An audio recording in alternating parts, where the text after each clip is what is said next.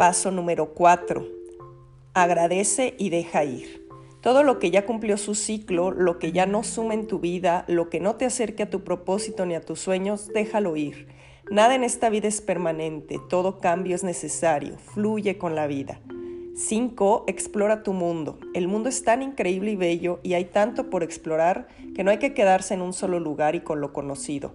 Sal y explora el mundo, de seguro descubrirás algo maravilloso que te hará más feliz. Número 6. Siempre lucha por tus sueños. Somos capaces de crear nuestra realidad, de cumplir nuestros sueños, de vivir como queramos y por eso siempre sigue intentando y luchando por lo que quieres.